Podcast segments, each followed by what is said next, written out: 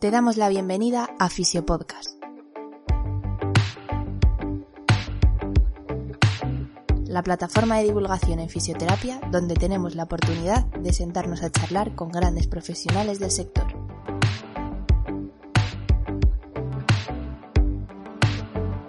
Nuestro lema, fisioterapia sin apellidos y conciencia.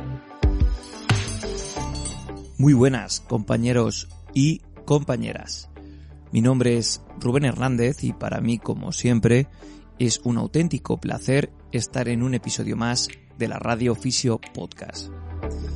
En el episodio de hoy os traigo la segunda parte de la entrevista que realicé a Aurora Araujo hace ya unos meses en la casa de todos los fisioterapeutas madrileños, que es la sede del Colegio Profesional de Fisioterapeutas de la Comunidad de Madrid. Gracias Aurora por abrirme tus puertas y en este episodio 84 pues seguimos profundizando en todo lo relacionado con las cuestiones de los colegios profesionales de una manera general y extrapolable a todo el territorio nacional. Especialmente práctico me parece la última parte de este podcast donde traslado a Aurora ciertas, entre comillas, reivindicaciones relacionadas con los colegios, como puede ser el ratio de fisioterapeutas en la sanidad pública, las formaciones privadas, especialidades, las condiciones laborales, etc. Sin más, te dejo con el episodio. Espero que lo disfrutes tanto como nosotros hicimos grabándolo y que saques algo en claro de cara a mejorar tu práctica clínica. Ya sabes que si te gusta el episodio, pues nos lo puedes hacer saber a través de comentarios.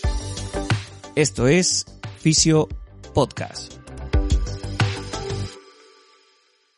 A continuación, un mensaje rápido para nuestro patrocinador. Fisiofocus, formación especializada en fisioterapia. Para más información, puedes buscarlos en redes sociales o en su página web, donde encontrarás formación tanto en el formato online como en el formato presencial.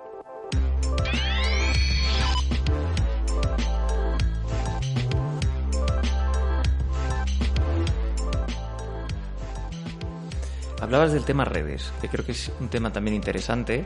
En eso los colegios entiendo que se han tenido que poner un poco las pilas porque hace X años no era una principal vía de, comunicación o de divulgación, mejor dicho.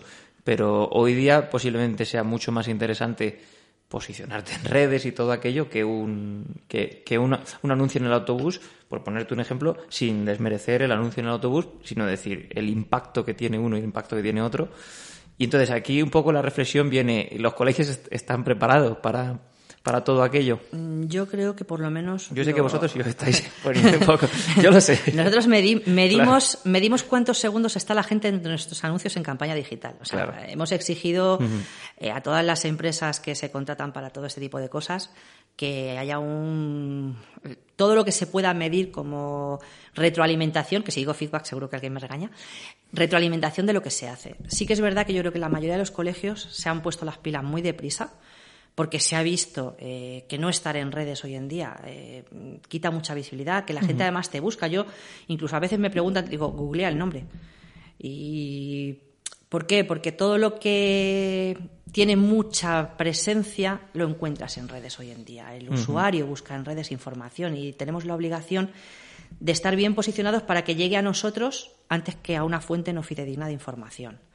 Entonces, yo creo que sí, yo creo que se han puesto. Lo que pasa es que, también te digo, es muy difícil entender el buen uso de las redes. A mí me ha costado mucho entender ciertas cosas. Por ejemplo, ante una crítica destructiva, si yo contesto a quien lo hace con el peor modo posible, estoy redirigiendo a mis seguidores hacia eso. Yo no lo sabía.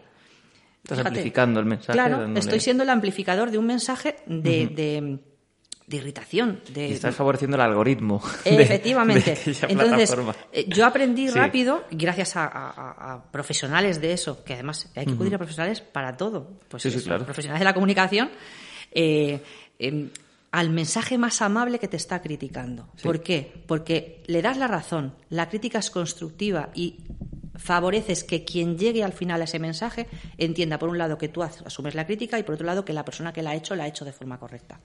O sea, lo de Don't Feed the Troll eh, tiene mucho sentido en ese aspecto, pero no sabemos manejar las redes. De hecho, yo considero que me manejo bastante más que quizá la media de mi edad, porque me he visto obligada, pero yo empecé en redes eh, por una sobrina mía, que, era, de las pocas chicas gamer que hay en que, había en ese momento en España, eh, también te digo. Pero a mí me sorprende muchísimo mm, cómo sigue siendo un mundo desconocido, por qué a ti te llegan unos mensajes que no me van a llegar a mí, por qué Instagram te va a mandar a ti unas sugerencias y te va a entrar por mensaje directo una gente que a mí no, y en cambio a mí me va a entrar gente que a mí incluso me puede inquietar, porque yo veo la hiperexposición que tengo y, digo muchas veces, es que ¿por qué me llega a mí esta persona preguntándome esto? Y, en el fondo es porque no entiendo el algoritmo que le ha llevado a eso. Es complejo, es un tema complejo de todas sí, maneras. es muy difícil. Muy complejo y, y cómo lidiarlo con tus propios objetivos, parte del colegio o a nivel particular. Y en redes eres una institución.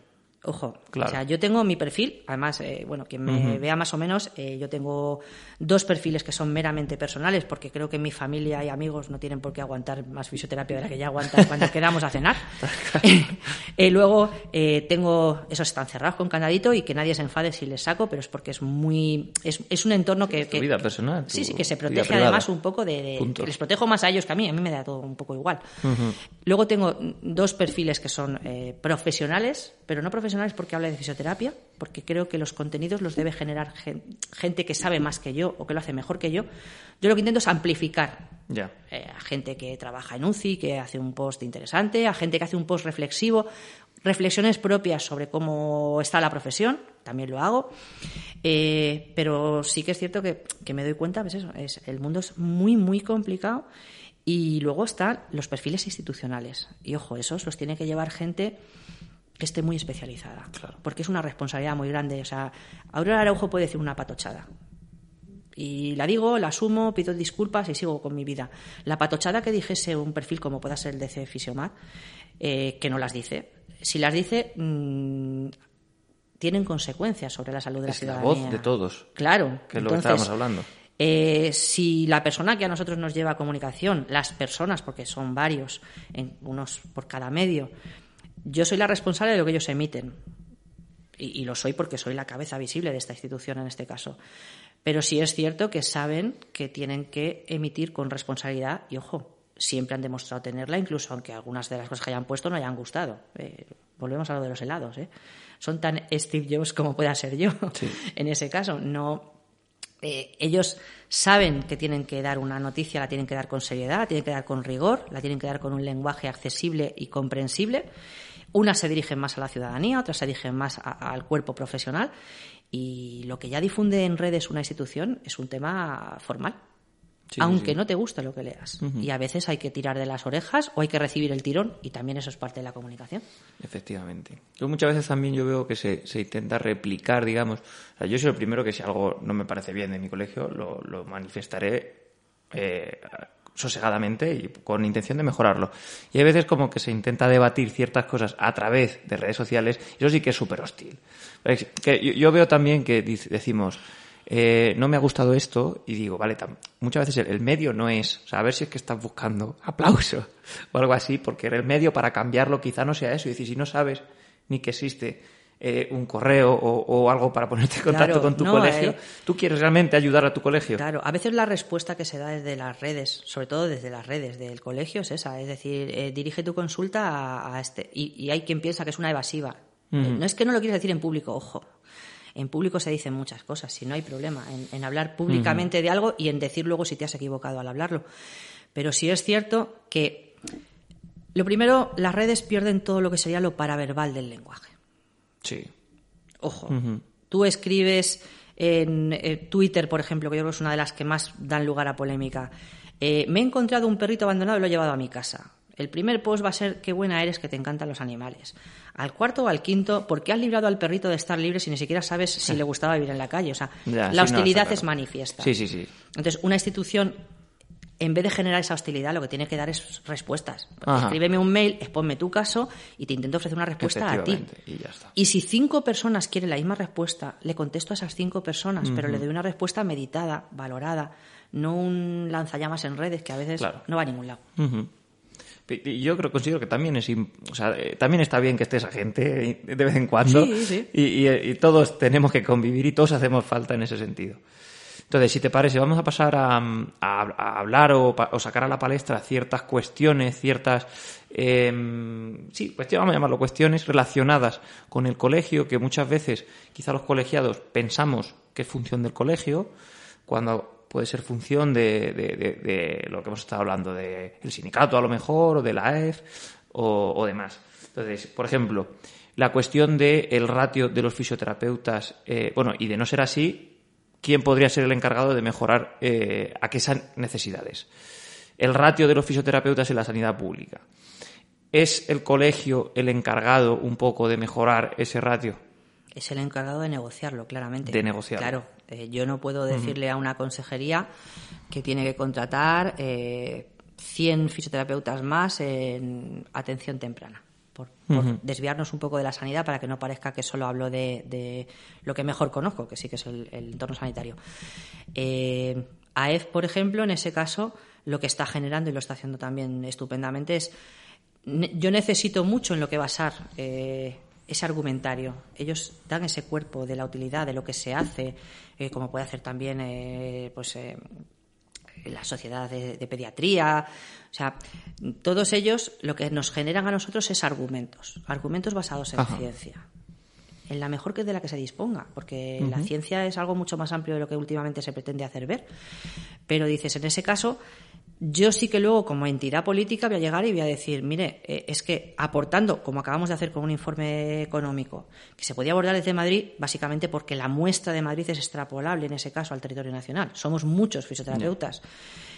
Es que yo sí te estoy dando datos para decirte que en un proceso como el túnel carpiano, se ahorra tanto dinero en costes directos e indirectos de la patología, se ahorra seguridad social en bajas laborales yo soy la persona que tiene que convencer a, la administración de que necesita mejorar ese ratio.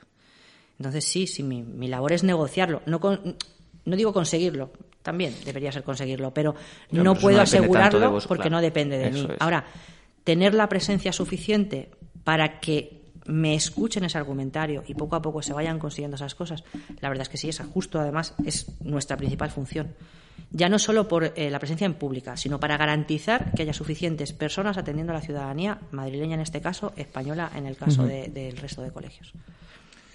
Otro tema interesante, eh, que bueno, creo que ya ha sido contestado, es el del intrusismo. Eso sí que ha quedado claro. Yo creo que es el colegio claramente el, el medio para dar eh, solución a aquellos problemas relacionados. Claro, el tema del intrusismo también es muy ingrato, porque de hecho yo hace poco hablaba con una persona que empezó en el colegio en el tema de intrusismo y decía, es que no conseguíamos que las demandas prosperaran. El intrusismo requiere eh, ingenio, paciencia y saber que te vas a pegar 100 veces contra una pared, porque por desgracia el problema es que el delito de intrusismo es un delito que está mal delimitado, eh, que tiene demasiados agujeros alrededor, entonces legalmente se persigue menos eh, de lo que se debiera. Y se persigue menos de lo que se debiera porque realmente es un delito mm, que no siempre vas a conseguir ganar en tribunales, aunque tú lo veas muy claro. Pero es que no siempre hay que ir a tribunales. Es decir, yo creo que la lucha contra el intrusismo ha requerido de los colegios en muchos casos paciencia, en muchos casos de que, cada 10 casos que se investigan y se denuncian eh, haya una tasa de éxito de cuatro, estamos dando un 40% de éxito y nos tiene que parecer hasta bueno. Pero sí que es cierto que cuanto más persigues ese intrusismo, también más vas generándole a la población esa inquietud de si está en las manos adecuadas. Antes mucha gente ni lo dudaba, todo el mundo valía. Y eso yo lo he escuchado incluso en administración. Eh, a mí mientras lo haga alguien me da igual quién. Vale, pues no, no, no se trata de eso. Se trata de que si a mí me obligas a estar colegiado, pagar una colegiación, tener un seguro de responsabilidad civil, haberme formado y la ley exige que yo me forme en casi cualquier cosa que necesite la ciudadanía en un momento dado, pues, hombre, lo mismo ya no vale cualquiera para hacerlo. O sea, ya no es tan sencillo. Entonces, eh, precisamente yo creo que cada vez se mejora más los resultados que se consiguen contra el intrusismo porque cada vez se va generando tanto más jurisprudencia a favor cuando se consigue ganar una sentencia y se llega a la instancia adecuada para que siente jurisprudencia, como eh, sanciones administrativas, sanciones por publicidad engañosa, que la gente visibilice que esa publicidad era engañosa. Bueno, yo creo que el tema es que se han desarrollado muchas estrategias que cada vez van haciendo tanto que la población se confíe menos de lo que nosotros llamaríamos un intruso, como que también se sancione a quien ha sido eh, intruso o un pseudo profesional, porque a mí me duele mucho llamar profesional a gente que está ejerciendo algo que deberían saber que no pueden hacer. el libre mercado tiene que tener un, límite y el límite es la responsabilidad profesional. si, no, si no eres responsable, no eres profesional. Entonces, ¿crees que es los casos que se condenan al final tienen que ser casos clarísimos? Como tienes que tiene que haber muchas pruebas, tiene que estar muy muy mm, claro los que se condenan eh, seriamente. Eso ayuda porque dices realmente yo creo que en general eh, judicatura suele escuchar mucho más o suele ver mucho más claro, porque las leyes son muy interpretables, ojo. Y a veces el problema que nos hemos encontrado es que una interpretación de una ley no nos ha sido favorable. Cuando hay dolo, es decir, cuando la persona ha sufrido algún tipo de daño, aunque sea un daño moral, está claro que es más fácil que la sentencia sea favorable. Y en ese caso, además, cuando ya todos los detalles casan, te das cuenta de que la sentencia es favorable y ha habido dolo porque esa persona no era el profesional que decía ser o no hacía funciones del profesional que decía ser. Está claro que tú puedes decir que eres... Eh, si dices que eres fisioterapeuta sin serlo, hay casi seguro sí que se va a ganar. muy claro. El problema es cuando tú tratas a una persona, que ya la palabra tratar debería ser definitoria y a veces no lo es, y resulta que, claro, dices, tienes un título que no es válido en España o que no mm, te habilita para hacer lo que en teoría tienes que hacer. Entonces dices, ah, claro, vamos a ver. Si no hay dolo en general y no hay denuncia, pues muchas veces no llega a buen puerto porque dices, vale, es como la formación o la investigación. Tú te puedes formar, por la Constitución te lo avala, en lo que quieras. Yo puedo hacer un curso acelerado de mecánico de aviones y nadie me pondría a, si no hago el curso real o la formación real que me habilite a reparar aviones, no, nadie pondría un motor de avión en mis manos. Está claro. No es que yo, es que me hacía mucha ilusión cuando era pequeña y aprendí muchísimo con los tentes de mi padre. Pues no, a lo mejor sé mucho y he visto muchos vídeos en YouTube y soy una crack, eh, pero no tengo un título que me habilite a hacerlo. No es titulitis, es que detrás de ese título hay una asunción de responsabilidad. Lo que pasa es que a veces pasa eso, es eh, un curso. Denuncias el curso porque está formando intrusos, ya, pero es que el curso está en un vacío legal. Y eso nos irrita mucho. Yo creo que nos irrita en el colegio y a los fisios en general. Tú cada vez que ves eso se, te abren las carnes. Sí. Y luego, eh, es que hay personas que dicen que tratan y en realidad se dedican al bienestar. Y ojo, el bienestar es que es muy transversal. O sea, una persona que recibe... Eso sí que es subjetivo. Eso, es muy subjetivo, claro. Dice, es que yo iba porque me dolía la espalda y sí, vale, cierto. Lo que pasa es que es verdad que si te ha tratado un pseudo profesional que lo que hace es claro. tenerte en un estado de bienestar, es que a lo mejor tu, dolor de espalda, entre otras cosas, se debe a la gestión que tú haces de, de tu día a día. ¿Deberías ir igualmente a un fisio? Pues sí, sí, pero la verdad es que has mejorado con alguien que no es profesional y que en realidad no entiende tu proceso de dolor pero te ha dado en el hueso del bienestar y, te ha quitado esa parte. Eso es tan lógico. Es, quiero decir, yo el, el, hacer deporte, que a mí me vaya bien para la salud, que indudablemente es lo que mejor me va, eso no quita que esa persona sea un profesional sanitario, igual que no lo es eh, cuando voy a ver a los Rolling y para mí es saludable. Sí, sí. No, es un profesional sanitario. No, no, claramente, vamos, o sea, yo que es algo tan lógico, pero bueno, que parece que hay que seguir. Pues a veces, eh, eh, claro, eso llegas a un caso en el que tú lo has denunciado ante un juez y, el juez, pues una interpretación de la ley te dice, hombre, intrusismo no es porque realmente se ha dedicado al bienestar de la persona. Y dices, pues nada, señor juez, hasta la siguiente que pueda traer algo más contundente. ¿Estás disfrutando del podcast? Puedes dejarnos tu me gusta o mejor aún, puedes invitarnos a un café y así apoyar al proyecto. Tan solo pincha en el enlace que tienes en la descripción y así tendremos energía suficiente para defender a capa y espada una fisioterapia sin apellidos y conciencia. No te entretengo más, volvemos con el episodio.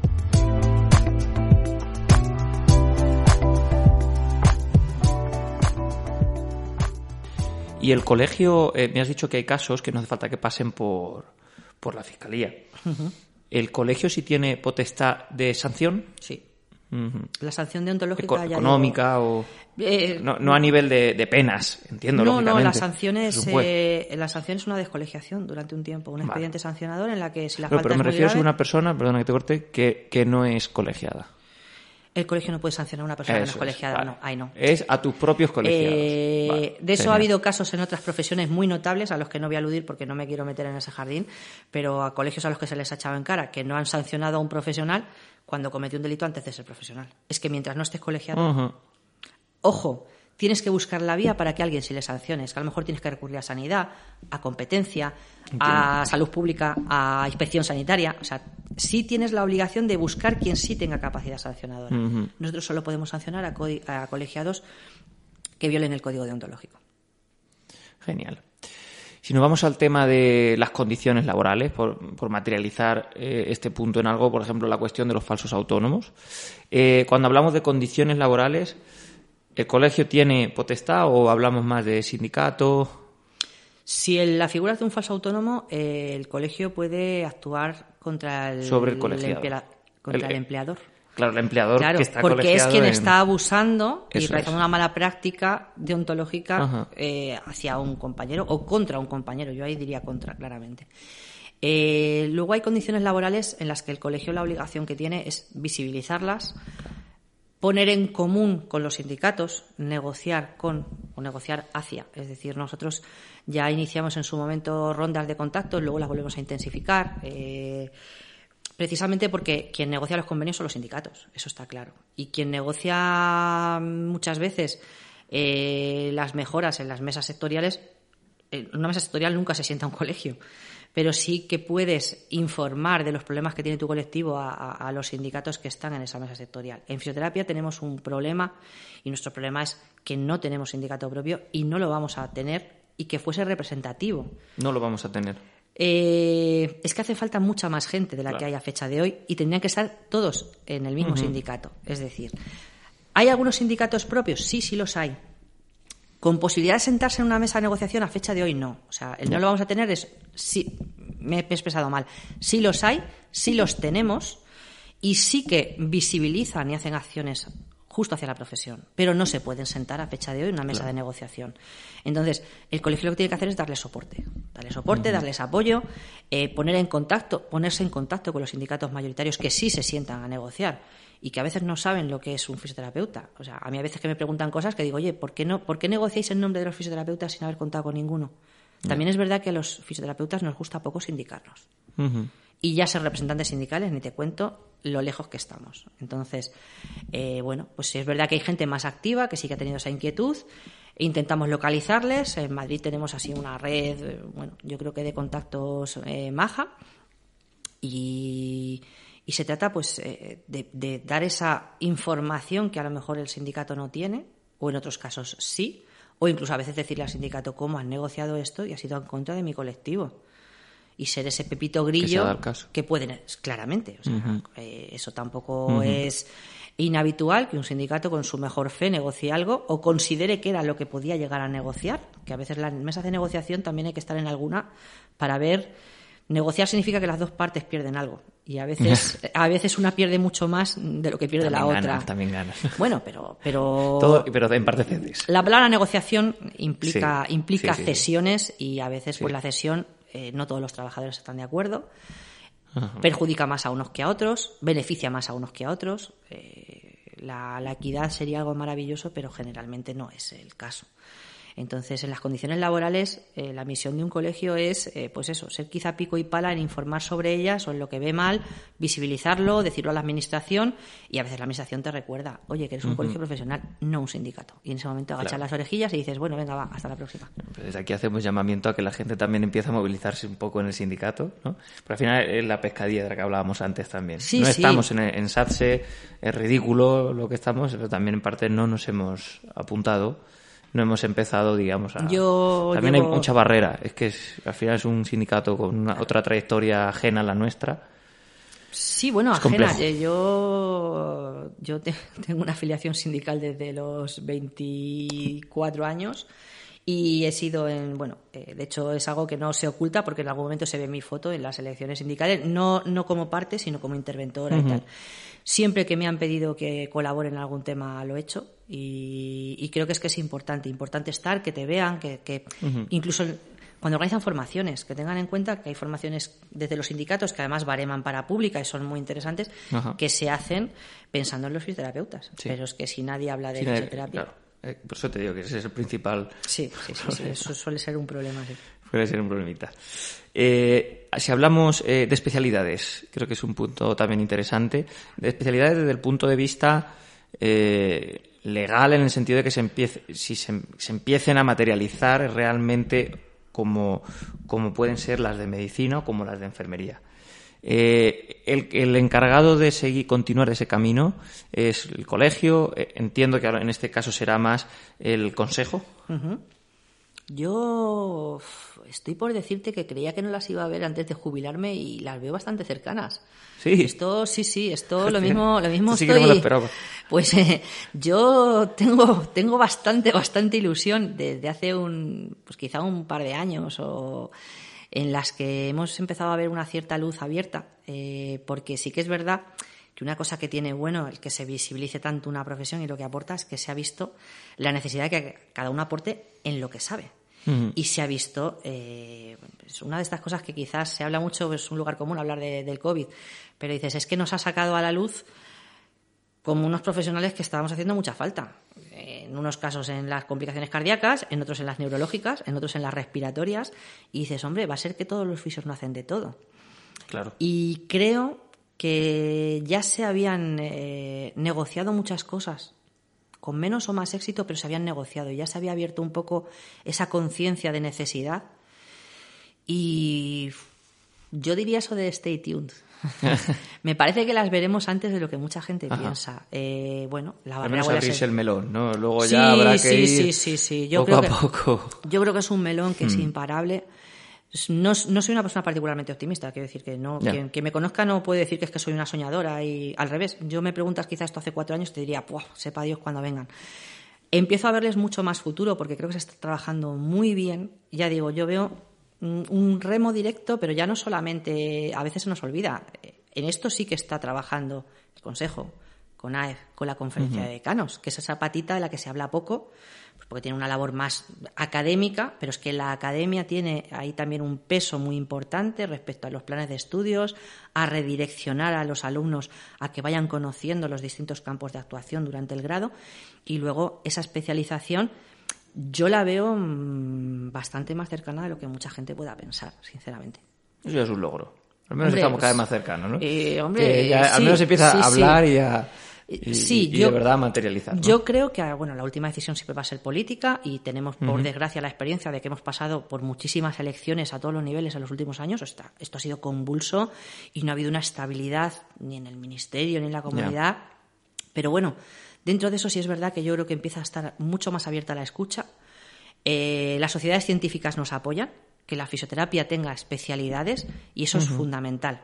Porque si creíamos que esto íbamos a ir solos por lo mucho que valemos, no. Tenemos que ir de la mano de otras profesiones sanitarias que avalen, que nos han visto trabajar y que valemos en ese campo.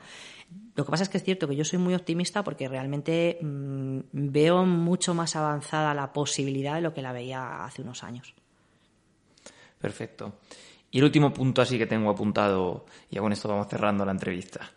Em, el tema de la formación privada. También eh, lo hemos comentado, creo que quizá aquí la AEF tenga más papel, ¿no? Por lo que me has estado diciendo.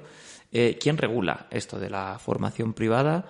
Y, efectivamente, ¿quién, ¿quién regula? La formación no la regula nadie. O sea, ahora mismo yo creo que una de las cosas precisamente que debemos agradecer o no a competencia, es que tú no puedes decirle a alguien que no dio un curso. O sea, es, es verdad que yo creo que hay un exceso de, porque me imagino que te refieres sobre todo a la formación posgrado, que es lo que quizá... Posgrado incluso de grado, eh, de, me refiero a formación privada de, grado, una universidad privada. Sí, sí, vamos a ver, pues eso a fecha de hoy, quien regula la universidad está claro que es ANECA, que es quien certifica que los estudios tienen esa calidad eh, y quien autoriza en muchos casos pues el que una universidad nueva se abra, tiene que pasar un procedimiento, o sea, esa, parte sí que estaría más regulada, pero nadie dice no se puede abrir una universidad más, o sea, una empresa privada Eso no se puede hacer. No, tiene la posibilidad eso hay competencia de come.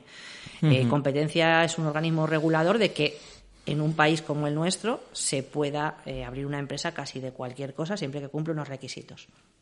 Entonces, bueno, pues un poco lo que funciona ahí es el tema de si hay mercado. Si ahí se ve que hay mercado, pues una universidad abre. Es un, eh, como cualquier negocio. Sí, sí, sí. O sea, eh, ese aspecto es un modelo de negocio. Mientras haya mercado, habrá. Efectivamente. Entonces, lo que pasa es que em, cuando hablamos de la calidad o posibilidad de formar, sí es cierto que tampoco existe una gran regulación. Eh, por eso sí que es verdad que muchas personas acercan sus formaciones, pues eso, a colegios profesionales, que no somos una empresa de formación, pero bueno, sí que también tenemos una obligación respecto a la formación continuada, detectar necesidades en la profesión y ofrecerlas. Y ahí sí que dices, bueno, pues claro, tú intentas ofrecer formaciones que vengan de una calidad, tienes unas rúbricas para ver cómo se autorizan unas sí y otras no. Eh, cada colegio tiene también sus criterios, o sea, hay, criterios, eh, por ejemplo, Madrid, uno de los criterios que suele tener es que no sea una formación, que sea una iniciación que luego lance a una academia privada, porque consideramos que, hombre, eso sería estar generando mm, eh, tráfico directo hacia una academia en perjuicio de academias que fuesen de otras personas también colegiadas. O sea, ahí seríamos competencia de nuestra propia gente. Entonces, sí es verdad que eh, AEF eh, pues también ellos las formaciones que alojan evidentemente pues le intentan dar un garante pero ojo hay muchísimas empresas privadas con formaciones de una calidad tremenda. Ahora, queda en la discreción del alumno el que decida cuáles le merecen la pena, cuáles no, el ver si realmente. O sea, tristemente no existe un organismo regulador de esa formación, y digo tristemente porque la mayoría de las formaciones son muy buenas, pero todos hemos salido de alguna formación diciendo me acaban de tomar el pelo. Y eso no es una realidad oculta para nadie. Entonces, no se trata de demonizar, pero sí es cierto que quizá tenemos que empezar a tener un espíritu más crítico a la hora de apuntarnos a, no hacer todos los cursos de todos los fines de semana que nos vengan, nos vengan ofertados.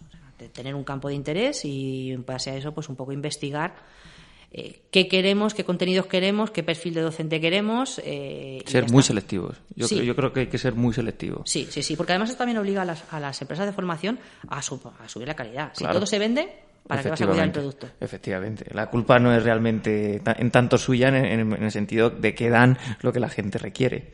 Claro, entonces Es triste decirlo, ¿eh? Pero, es que yo, si yo quiero un papel fácil que diga que soy especialista en. Claro. Que no puedo decir, de entrada no puedo decir la palabra especialista, pero bueno, me, he hecho experta en. Pues, sí, te entiendo, te entiendo. Sí, pues no, no, no, eso. Tienes que ver quién te está avalando eso. ¿Quién te está llamando experto? Sí, eso es otro tema. Claro. igual que podríamos sacar, si no. Eh, vamos a hablar igual del tema de los puntos de bolsa. Eso es otra. Los cursos de bolsa. Eso, es un balón que no. Vamos a dejarlo aquí.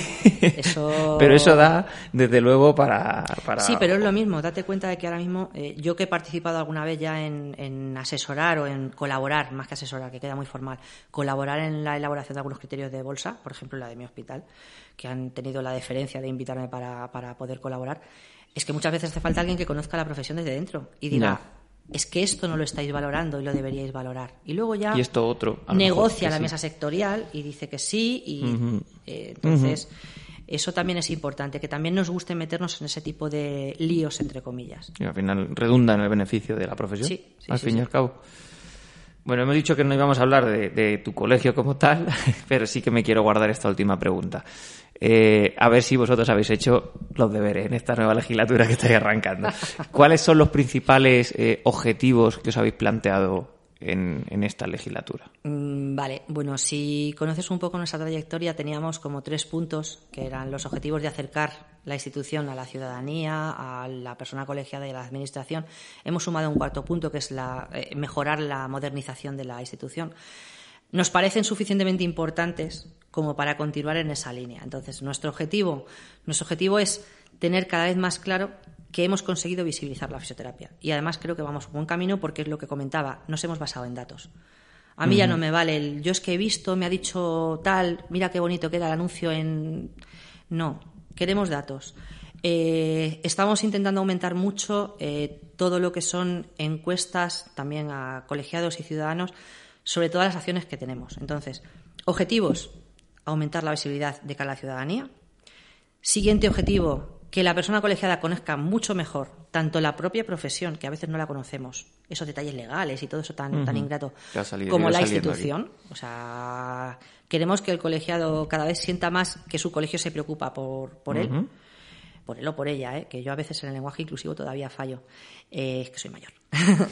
y luego, eh, pues que la administración nos tome como una entidad seria. Y creo que vamos en un camino muy bueno dada la cantidad de cosas en las que nos piden ahora colaboración.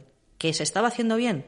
Sí, pero la verdad es que ahora mismo, precisamente después de una gran crisis, hay que intentar aprovechar esa parte de tirón en la que dices, ya que os hemos demostrado que valemos, ahora vamos a demostrar cuánto valemos. Y ese es un objetivo principal. O sea, queremos que de verdad la Administración tenga muy claro que si no cuenta con un fisioterapeuta, queda en su responsabilidad política. Pero, está perdiendo dinero. El colegio profesional les ha demostrado que se ahorrarían 500 y pico millones de euros anuales. Tal cual. Ahí queda eso. Pues veremos eh, si con el tiempo lo vais cumpliendo los objetivos. No, no, además tenemos un... la ventaja de tener gente que está muy ducha en gestión. O sea, tenemos personas como nuestra tesorera, que es una persona que está en alta gestión. Hay muy pocos fisios metidos a ese nivel es que sabes desarrollar un plan estratégico, sabes parcelarlo en planes operativos, sabes defenderlo y sabes valorarlo. Y, dices, mira, pues es que he llegado a este grado de cumplimiento, he llegado a este otro, tengo que meter impulso en este punto que no lo estoy haciendo. O sea, decir, eh, esa parte de gestión un poco más compleja, la verdad es que lo que te permite es, hacer ese seguimiento. Y luego todas las cosas se cuelgan más o menos visibles, eh, pero dices, que yo espero que dentro de cuatro años, cuando plantees esas cuentas de legislatura, digas, esto es lo que os entrego, porque además yo ya después de cuatro años no me volvería a presentar por coherencia con los estatutos que presentamos en su momento. Eh, eh, esto es lo que os entrego y espero, recogí un Ferrari y espero entregaros un Aston Martin. lo suyo, lo suyo. Lo suyo. si no, si acaso un Porsche 911. Pues unas pequeñitas preguntas off topic, para cerrar la, entrevista. Me consta que eres muy melómana. Sí. Por tanto, esta pregunta va a ser la más incómoda de la entrevista. Si me tuvieras que recomendar una canción, ¿cuál sería? The Loneliest de Maneskin. Ah, pues, entonces me acabas de... ¿De quién? De Maneskin. Ah, de Maneskin, ok. Sí, sí. Vale. Bueno, ya si tengo que recomendarte una segunda, para mí la mejor canción que se ha escrito jamás es de Metallica. Nothing Else Matters, y del pop español Cadillac Solitario de Loquillo. Lo siento por los demás grupos. No, te las traías preparada. Eh, no, pero lo, he dicho siempre. O sea, es que eso es para mí. Lo que pasa es que esta última. Creo que, la de Cadillac yo creo que ya ha salido.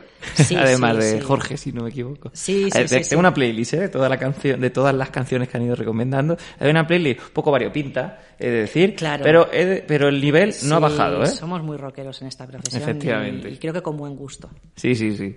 Y si tuvieras que recomendar un libro ajeno a la fisioterapia, ¿cuál sería? El Señor de los Anillos. Soy friki. La colección, ¿no? no, no, vamos a ver, o te lo lees entero o no te lo lees. Vamos a ver esas medias tintas, no, por Dios. Vale. Y ya sí que sí, la última, si tuvieras la oportunidad de coger el teléfono a la aurora de nada más acabar la carrera, ¿qué le dirías? No sabes dónde te has metido. O sea, yo le diría eso, huye. huye. Huye, que sepas que te gustan los líos y no puedes evitarlo. No, le diría, haz exactamente lo que tengas en mente porque no te va a ir mal. O sea, yo creo que cambiaría cosas como todo el mundo, pero creo que esa Aurora le dijese lo que le dijese y va a hacer exactamente lo mismo. Somos lo que somos gracias a los errores, ¿no? Como hemos dicho. Sí, sí, sí. Los tendré que cometer nuevamente si vuelvo a nacer, entonces. ¿Quién, quién te gustaría que pasase por el podcast? ¿Quién? Eh, Dime una persona y ahí estará. Pues es que seguramente ya te digo yo que los has debido traer a casi todos, porque si ha sido tan esquiva, ¿verdad? Eh, a mí me gustaría escuchar en el podcast a Ser Donado. Vale. Sí, sí. hay, cosas pendientes, es, Es, una tanqueta de la fisioterapia, pues a ser donado. Perfecto. Pues poco más. Aurora, muchas gracias por este tiempo. como era de prever, se nos ha ido eh, de, el tiempo, pero que de verdad muchas gracias por, pues, por la predisposición y por abrirme las puertas a vuestra casa, siendo castellano manchego. Bueno, hombre, eh, Madrid, si algo tiene es precisamente que es abierto como polita y me ha acogido a mí, pues imagínate, acoge a mucha gente. Un abrazo, Aurora. Un abrazo. Hasta aquí el podcast de hoy. Si te ha gustado el contenido y además crees que ha sido de utilidad, recuerda que puedes compartirlo con tus amigos. Pequeños gestos que hacen que este podcast siga creciendo y llegando a más gente. Si quieres estar al tanto de futuros episodios, puedes seguirnos en redes sociales o suscribirte a la newsletter de nuestra página web, donde también podrás encontrar las notas de todos los episodios. Muchas gracias por tu tiempo. Hasta la próxima.